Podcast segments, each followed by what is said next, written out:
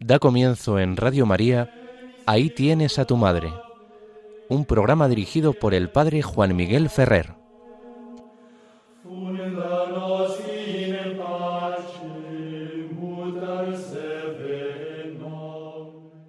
Un saludo muy cordial a todos vosotros, queridos amigos oyentes de Radio María.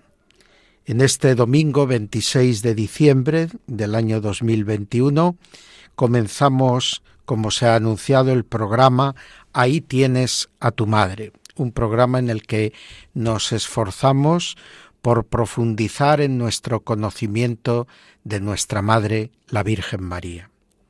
Intentamos hacerlo con rigor, es decir, acudiendo a las fuentes de la revelación, eh, queremos dar una verdadera teología de la Virgen María, una verdadera mariología, pero lo hacemos no con las apariencias externas de lo académico, sino dentro de un coloquio radiofónico en el que estamos compartiendo pues saberes y experiencias entre nosotros, de tal manera que el rigor de lo que decimos no entre en conflicto con la amenidad deseada y con el fervor que tanto bien nos hace.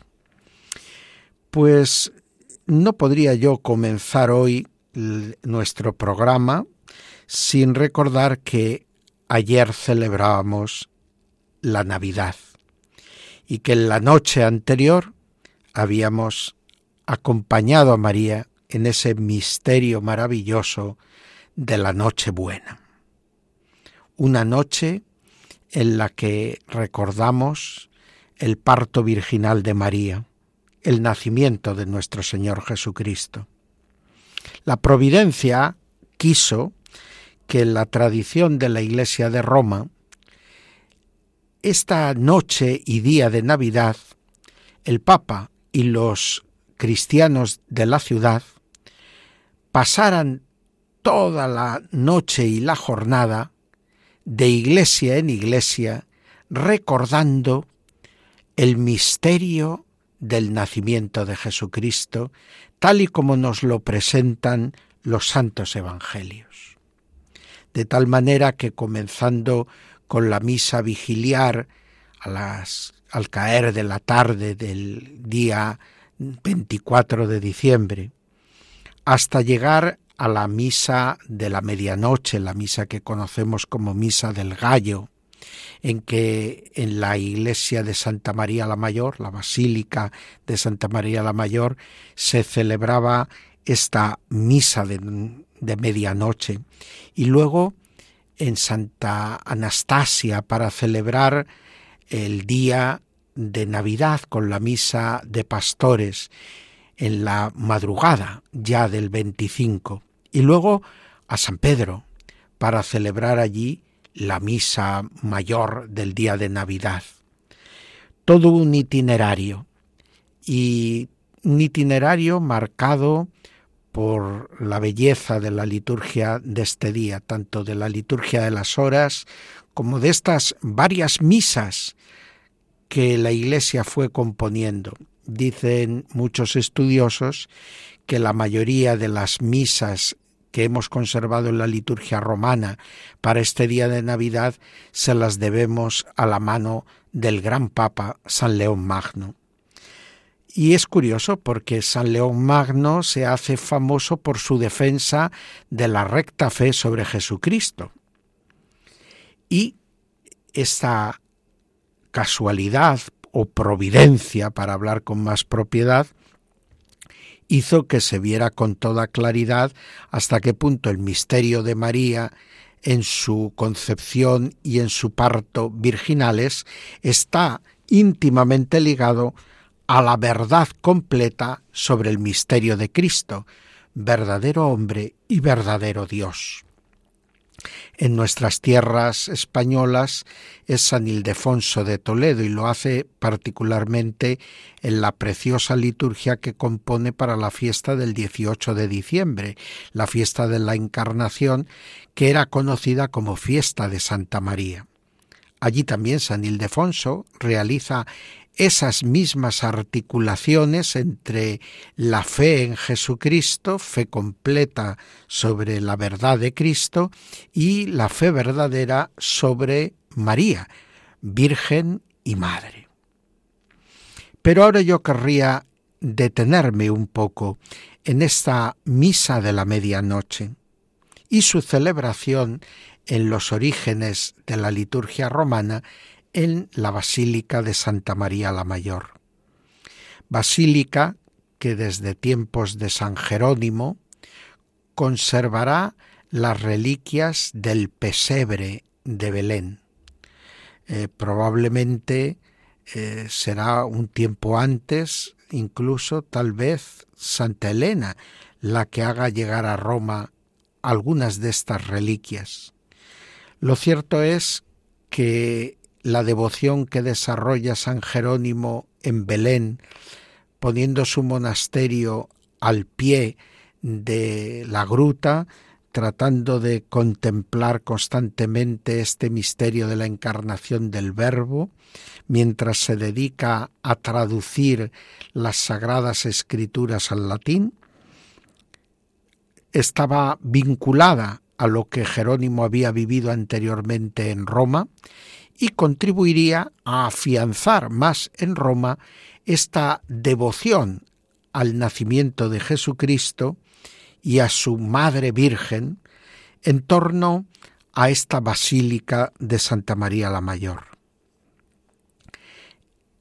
Con las reliquias de las tablas del pesebre, con una cueva construida en la basílica para tratar de algún modo reproducir la escenografía de la gruta de Belén, del pesebre de Belén.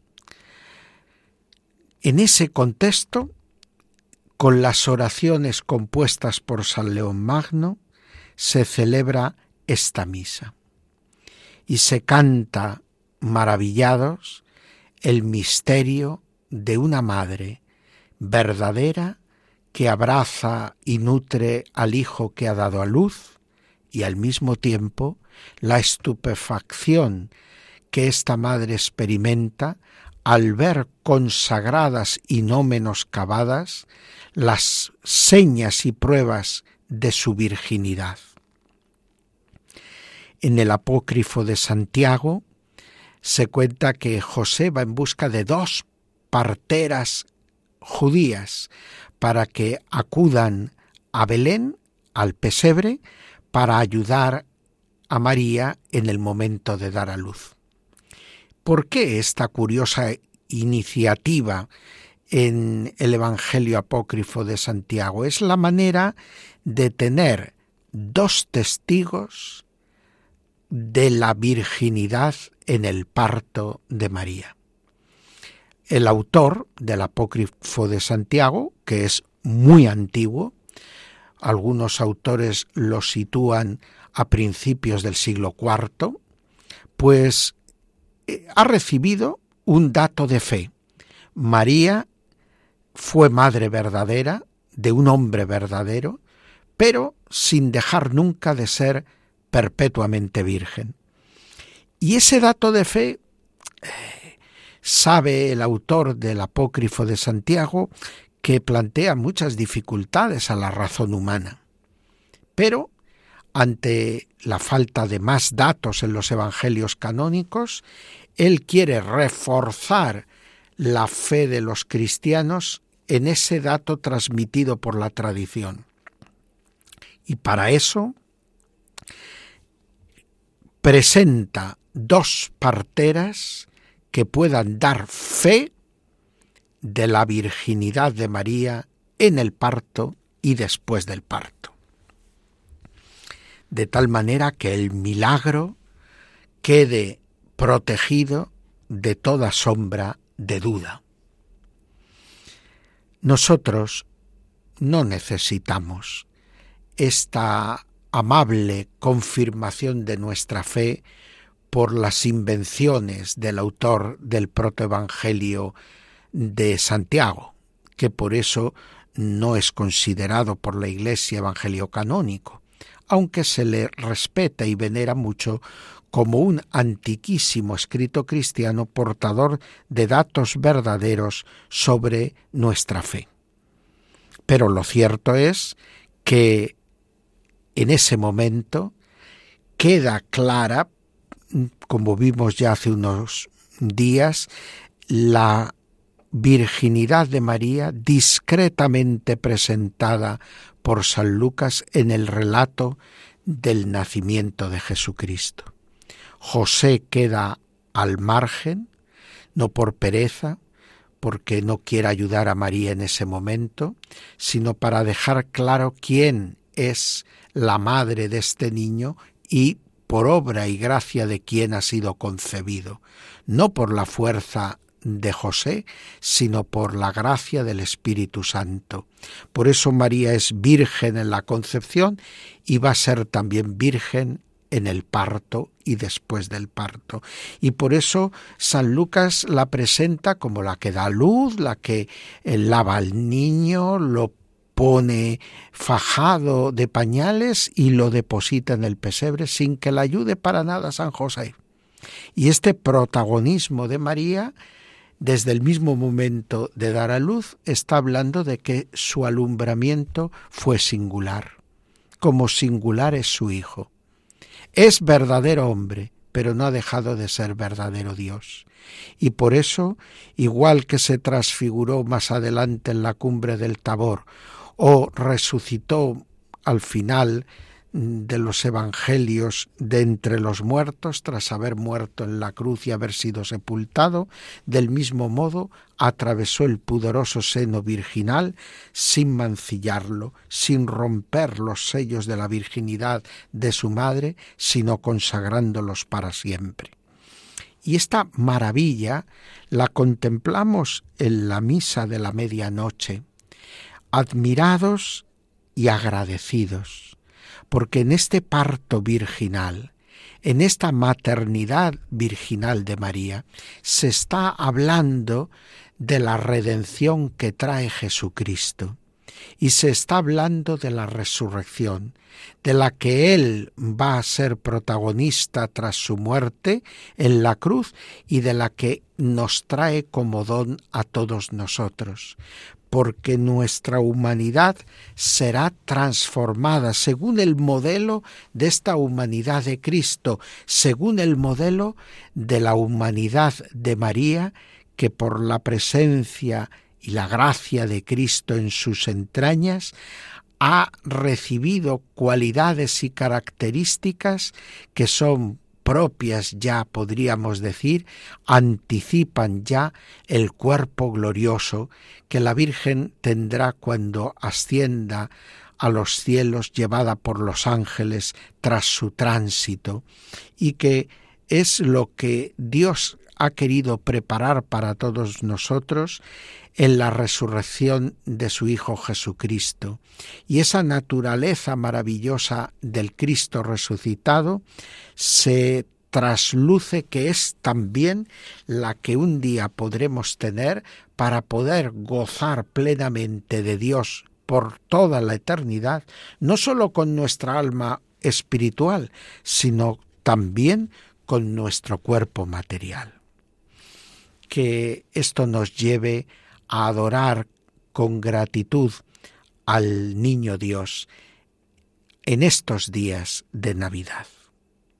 Ahora mientras escuchamos el introito de la misa del día de Navidad, cantado en gregoriano, vamos a hacer oración pidiendo que el espíritu de la Navidad persevere en nosotros como esperanza de esa vida nueva que para todo el género humano trae Jesucristo con su nacimiento y como lo vemos de algún modo anticipado en la virginidad de María, en la concepción y en el parto de su Hijo Jesucristo.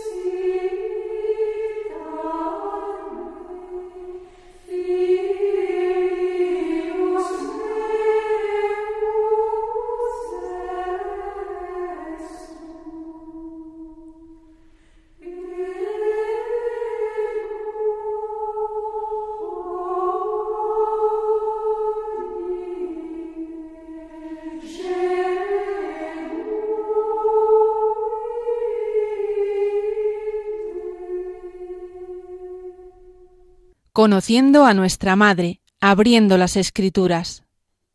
Seguimos adelante en las ondas de Radio María con el programa Ahí tienes a tu madre. Y como se nos ha anunciado, comenzamos el apartado que hemos titulado Conociendo a nuestra madre.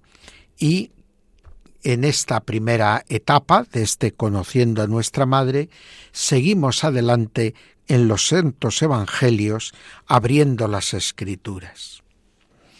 Habíamos en el último programa, que fue hace ya mucho tiempo, porque hemos tenido varias semanas en las que no hemos tenido el programa Ahí tienes a tu madre por diversas eh, circunstancias de la programación de nuestra emisora, pues lo cierto es que conviene que recordemos esa escena que acabamos de evocar en el saludo inicial, de la descripción que hace San Lucas y, que comenta de su, a su manera el apócrifo de Santiago y que está en el capítulo segundo de San Lucas, versículos del 1 al 20, el nacimiento de nuestro Señor Jesucristo.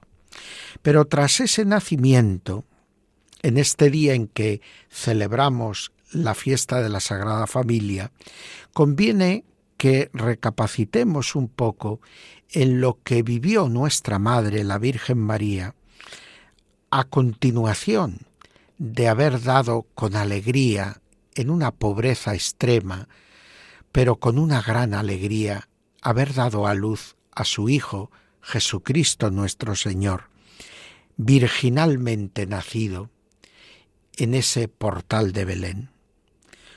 Poco tiempo después, cuando José y María ya habían realizado las tareas propias que les llevaron hasta Belén de empadronarse según el decreto del emperador Augusto, y habían tal vez dado un tiempo de establecerse allí en Belén para poder así dejar que el niño eh, creciera y se desarrollara un poco antes de emprender de nuevo viaje hacia su hogar de Nazaret.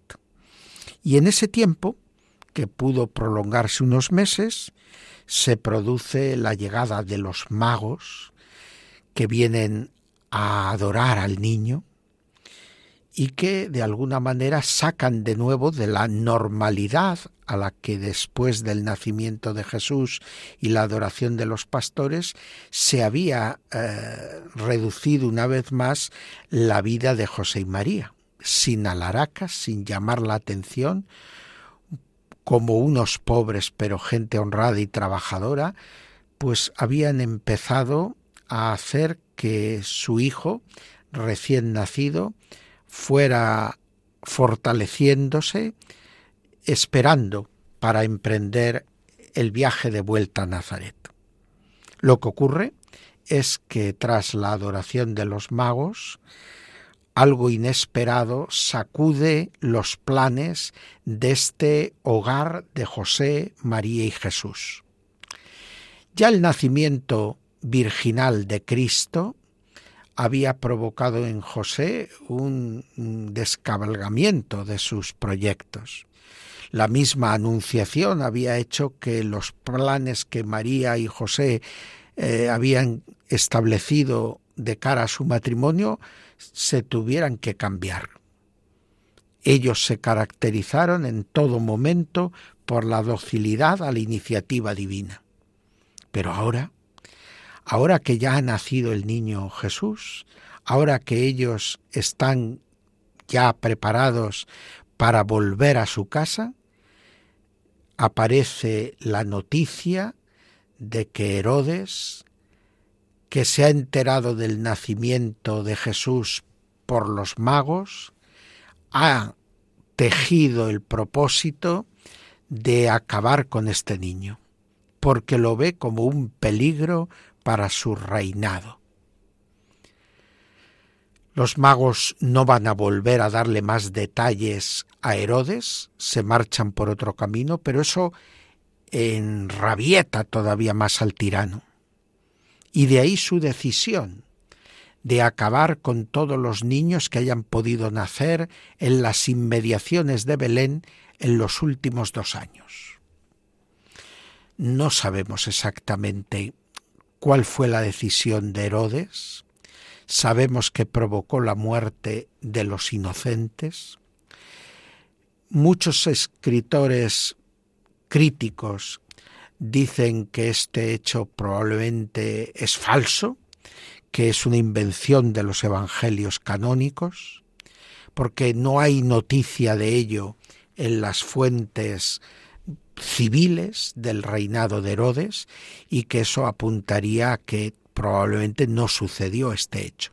Bueno, tal vez lo que esto nos obliga es a redimensionar cómo nos imaginamos el hecho, pero en los evangelios no se nos dice cuántos niños murieron y todo depende de con qué prontitud establece Herodes el decreto de acabar con los recién nacidos de Belén y sus alrededores. Y si la decisión se toma con cierta celeridad, pues se va reduciendo el número de niños que pudieron morir y por lo tanto la repercusión del hecho que por otro lado tal vez no llamó demasiado la atención fuera del ámbito de Belén, porque las extravagancias y crueldades de Herodes eran frecuentes. Y por lo tanto, por eso no todas eran igualmente noticiables. Lo cierto es que la Sagrada Familia tiene que marchar a Egipto. Nos lo recuerda Mateo en el capítulo segundo de su Evangelio, donde nos va a contar que eh, después que se marcharon los magos, un ángel del Señor se aparece durante el sueño a José y le dice, levántate, toma al niño y a su madre, huye a Egipto y estate allí hasta que yo te diga, porque Herodes va a buscar al niño para matarlo. Lo cierto es que José se levantó, tomó al niño y a su madre por la noche y partió a Egipto, y allí permaneció hasta la muerte de Herodes, para que se cumpliese lo que el Señor había dicho por medio del profeta. De Egipto llamé a mi hijo la Sagrada Familia no tuvo las cosas fáciles. Y esto es también instructivo y bueno para nosotros.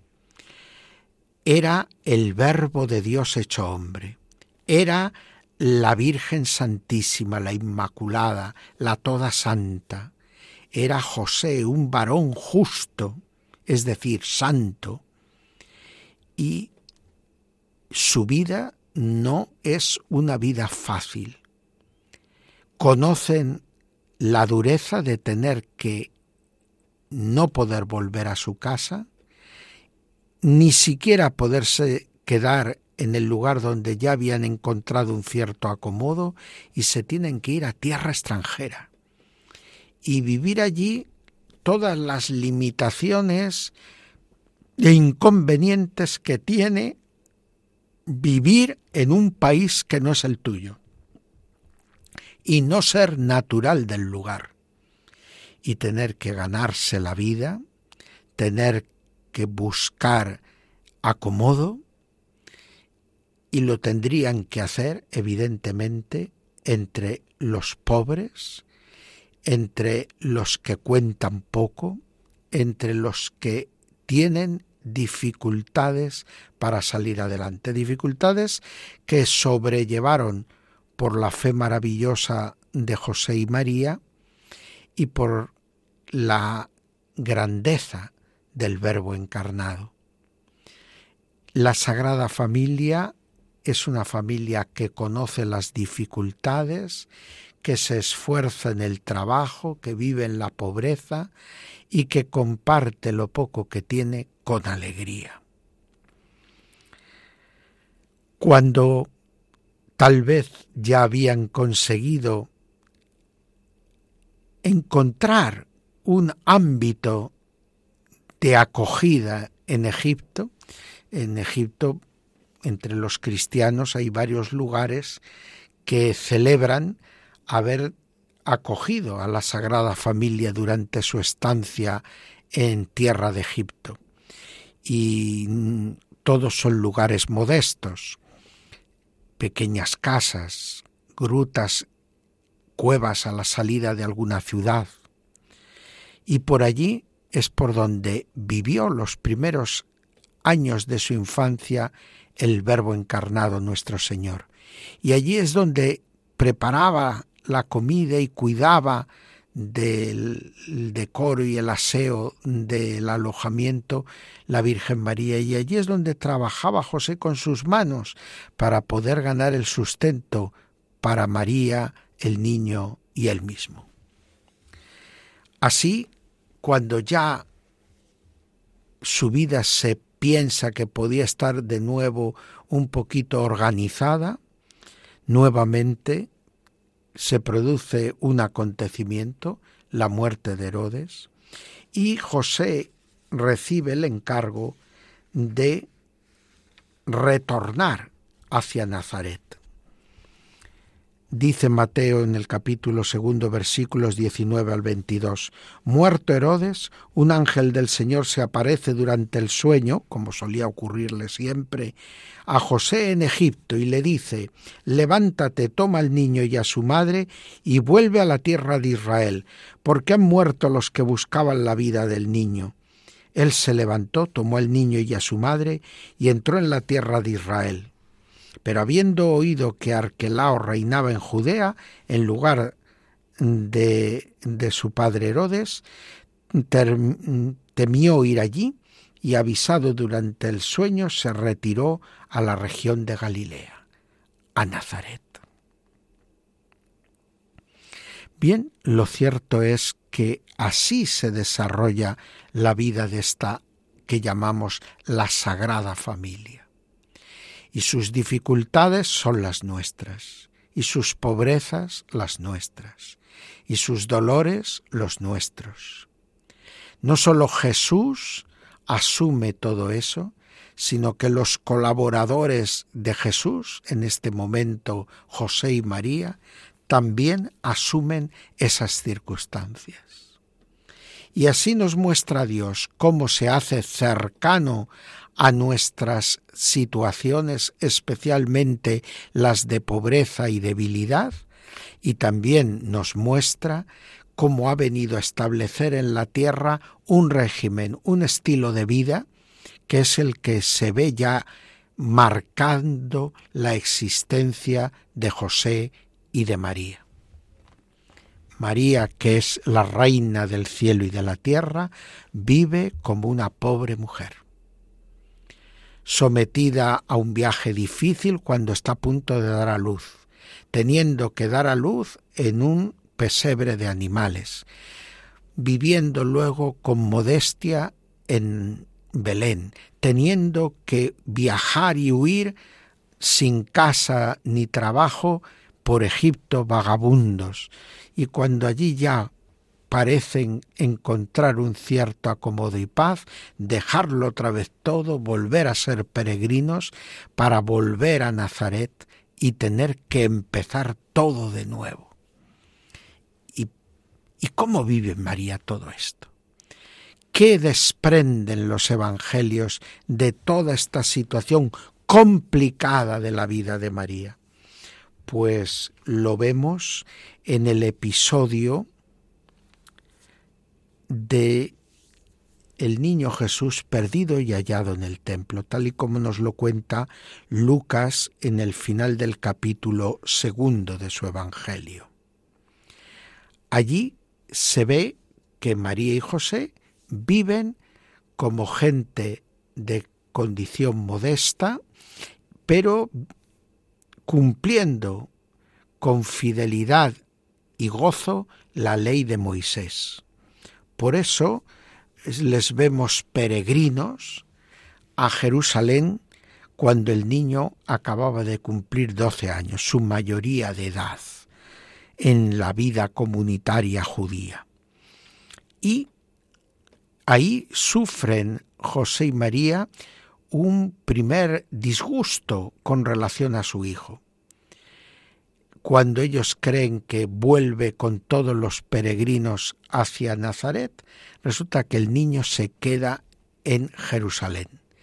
Ellos al principio no dan importancia al hecho, no le ven pero creen que está con los parientes, pero cuando pasado un día no le encuentran, ni entre los parientes, ni los amigos o vecinos, se vuelven a Jerusalén a buscarle y tardan otros dos días en encontrarlo y lo encuentran en el templo. Y allí María le dice, Hijo, ¿por qué has procedido así con nosotros? Mira que tu padre y yo te buscábamos angustiados. Sí, María aparte de todas las penalidades que ha pasado, ahora cuando está viviendo el momento feliz de la mayoría de edad de su hijo, resulta que el hijo aparentemente les da un disgusto terrible, que es pensar que lo han perdido, que ha desaparecido.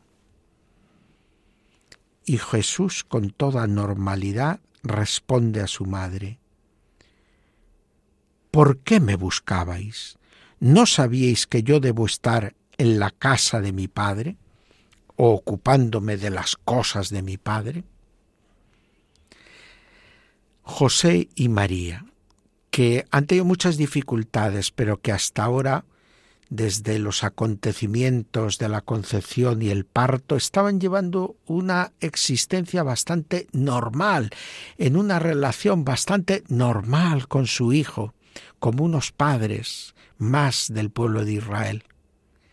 Pero ahora Jesús les vuelve a recordar que Él no es un niño más y que Él tiene una misión que cumplir.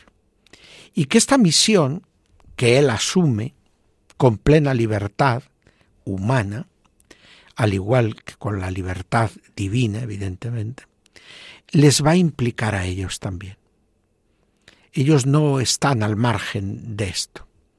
Por eso ellos tienen que ser conscientes de que Él no ha venido para ser su niño, sino para ser el Hijo de Dios vivo que viene a redimir a los hombres.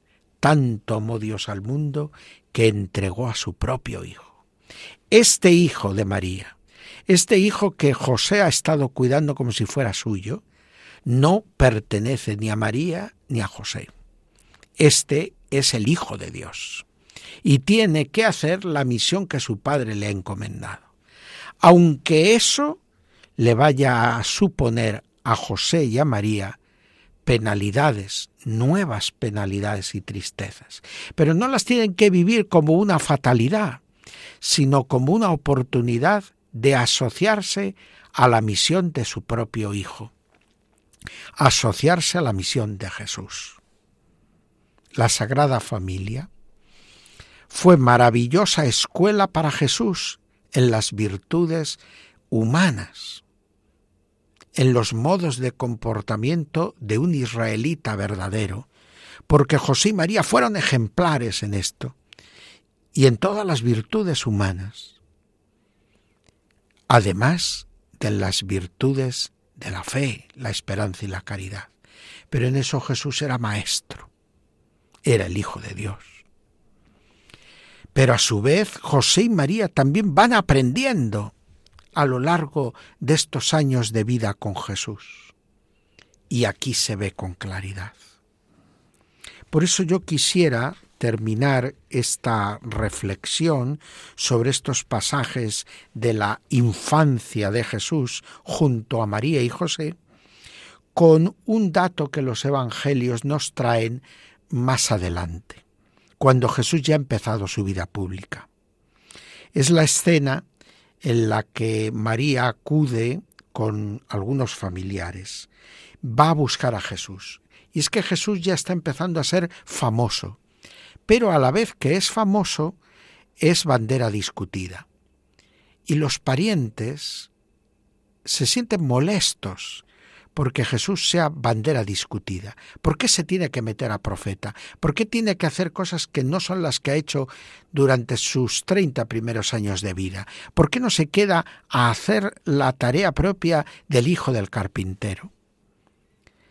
Y arrastran a María, que porque desea ver a su hijo como toda buena madre, acepta ser llevada por estos parientes, aunque no comparte con ellos la intención de interrumpir la obediencia de Jesús a las cosas de su Padre.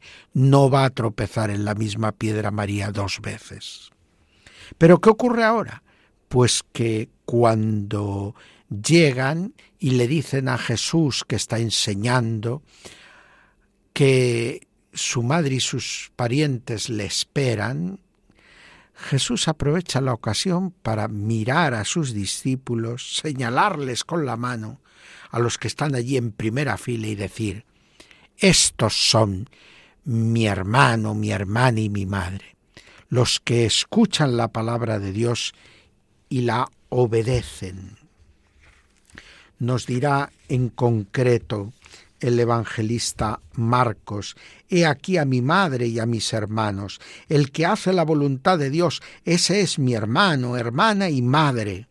O en Mateo 12, He aquí a mi madre y a mis hermanos, pues quien quiera que cumpla la voluntad de mi Padre del cielo, ese es mi hermano, hermana y madre. O en Lucas 8:19, mi, mi madre y mis hermanos son los que oyen la palabra de Dios y la practican. Así lo hicieron José y María. Practicaron todo lo que aprendían de Jesús. Por eso en los Evangelios de la infancia San Lucas usa ese estribillo y María guardaba todas estas cosas y las saboreaba en su corazón todo lo que se refería a su hijo, todas las palabras y gestos de su hijo. Y en virtud de eso, María es cada vez más madre. Pero en virtud de eso, nosotros podemos ser hermano y hermana y madre de Jesús. La verdadera devoción a la Virgen nos tiene que llevar a sintonizar con ella y sus actitudes. Y este es un momento especialmente propicio, que el tiempo de Navidad, contemplando el misterio, contemplando a la Sagrada Familia, aprendamos de María y José a estar al servicio de los designios del Padre sobre Jesús, que sigamos a Jesús como verdaderos discípulos, como lo hicieron María y José. Pues ahora mientras de nuevo oímos ese canto gregoriano del día de Navidad, en concreto la antífona Genuit Puerpera Regem, pues nos disponemos a orar y pedir al Señor que nos ayude a seguir a Jesús y a imitarle. Y también este es el momento propicio para que nos acordemos que la emisora de la Virgen necesita nuestra ayuda y que eso es también una manera de con María hacer que se escuche la palabra del Señor y ayudar a que se cumple, para que haya muchos hermanos y hermanas de Jesús, para que haya muchos que compartan también el corazón de la Virgen Santísima y sean de algún modo así con ella Madre de Jesús. Estamos celebrando que el Hijo Eterno de Dios, encarnado en el seno de María y nacido en un pesebre, se ha hecho nuestro hermano para llevar a todos los hombres a su auténtica morada, el corazón del Padre. Vayamos todos a Belén y ayudemos a los hombres que no conocen a Jesús a encontrar el camino al portal. Es lo que intenta hacer Radio María, ser como la estrella que guió a los magos hacia el Salvador, y para ello necesita la colaboración de todos, que pedimos especialmente en este tiempo navideño, vuestra oración, compromiso voluntario y donativos. Colabora. Puedes hacerlo sin moverte de casa, con una simple llamada al 91 822 8010 o a través de nuestra página web www.radiomaria.es, donde verás los números de cuenta a donde podrás realizar una transferencia bancaria o a través de pasarela de pago con tarjeta. Además, tenemos disponible el método de pago Bizum. Y si quieres que tu donativo desgrabe, no olvides indicar tus datos personales, incluido tu NIF. Radio María te desea feliz Navidad.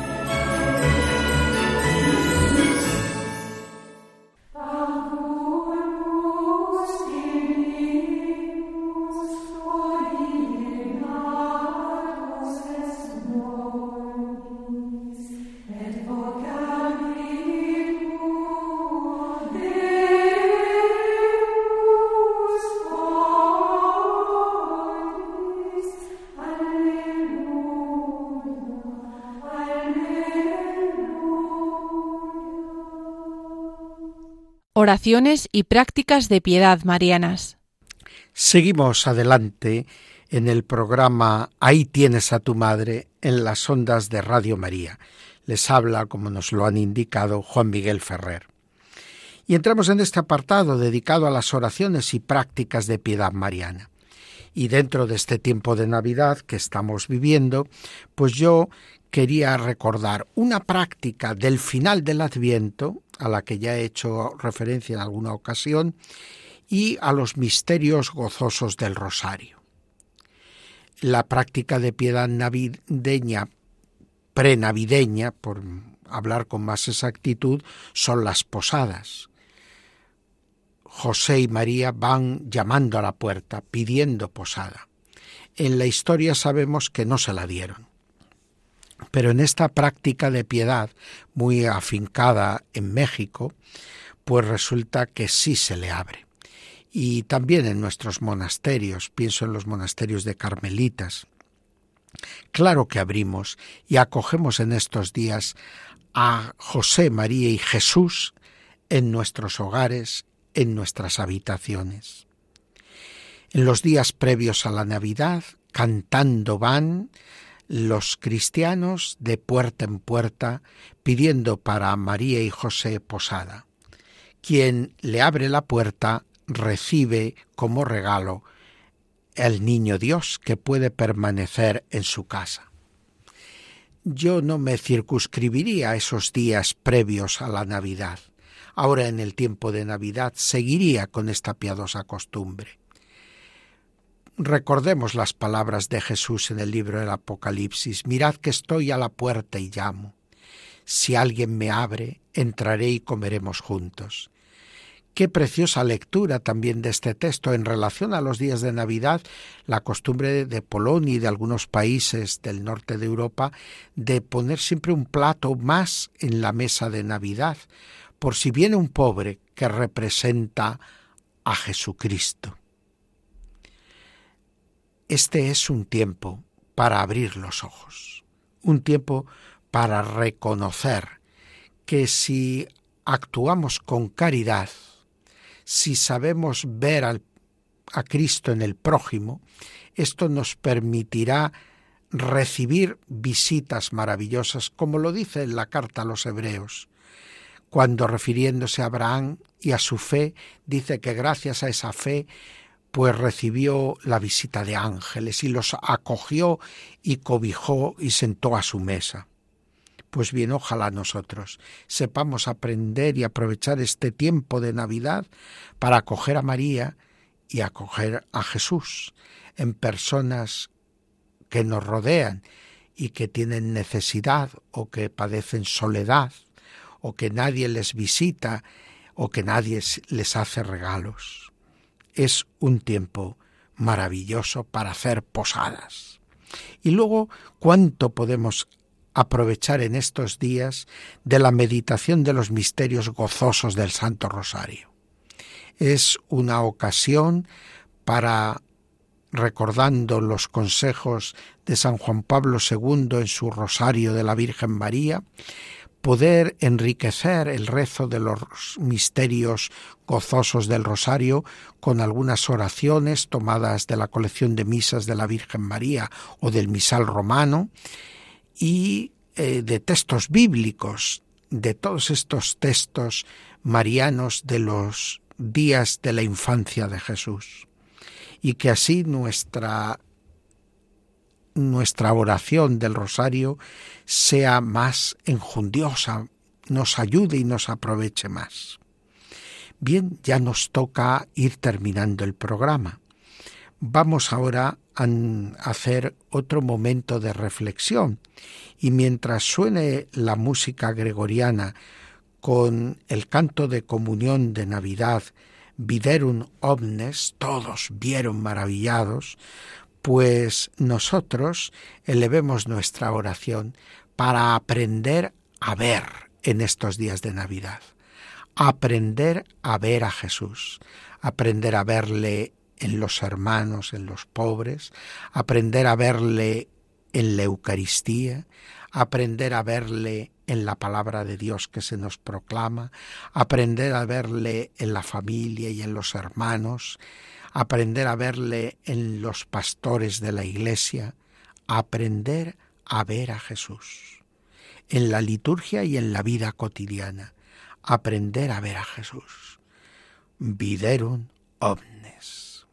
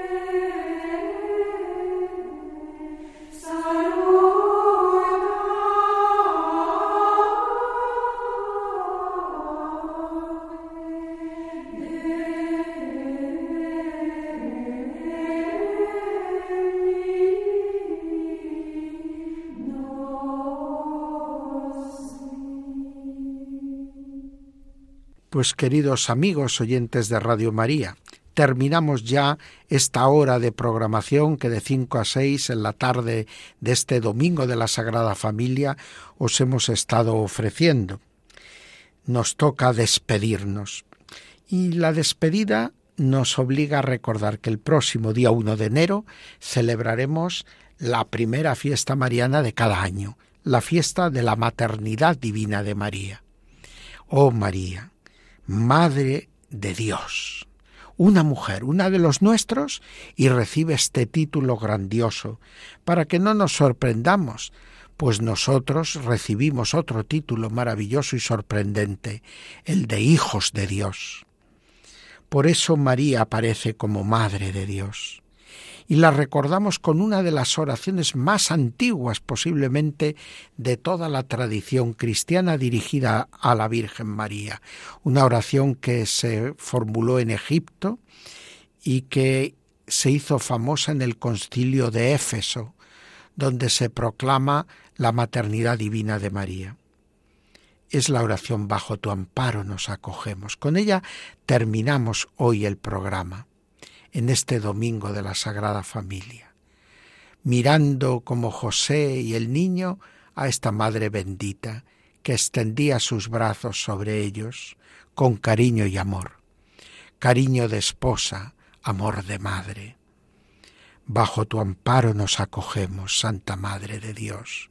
No desoigas las súplicas que te dirigimos en medio de nuestras necesidades. Antes bien, líbranos siempre de todo peligro, oh Virgen gloriosa y bendita. Pues nos despedimos de todos, enviando especialmente un saludo muy cordial a una Virgen consagrada de Tolosa, Rita Puello, que ha tenido la amabilidad de enviarnos una preciosa oración y unas palabras de ánimo para que sigamos adelante con este programa. Pues deseándola a ella una feliz Navidad, también lo hacemos a todos y cada uno de vosotros, vuestros familiares, vuestros vecinos y amigos. Feliz y santa Navidad, mirando y aprendiendo de la Virgen María.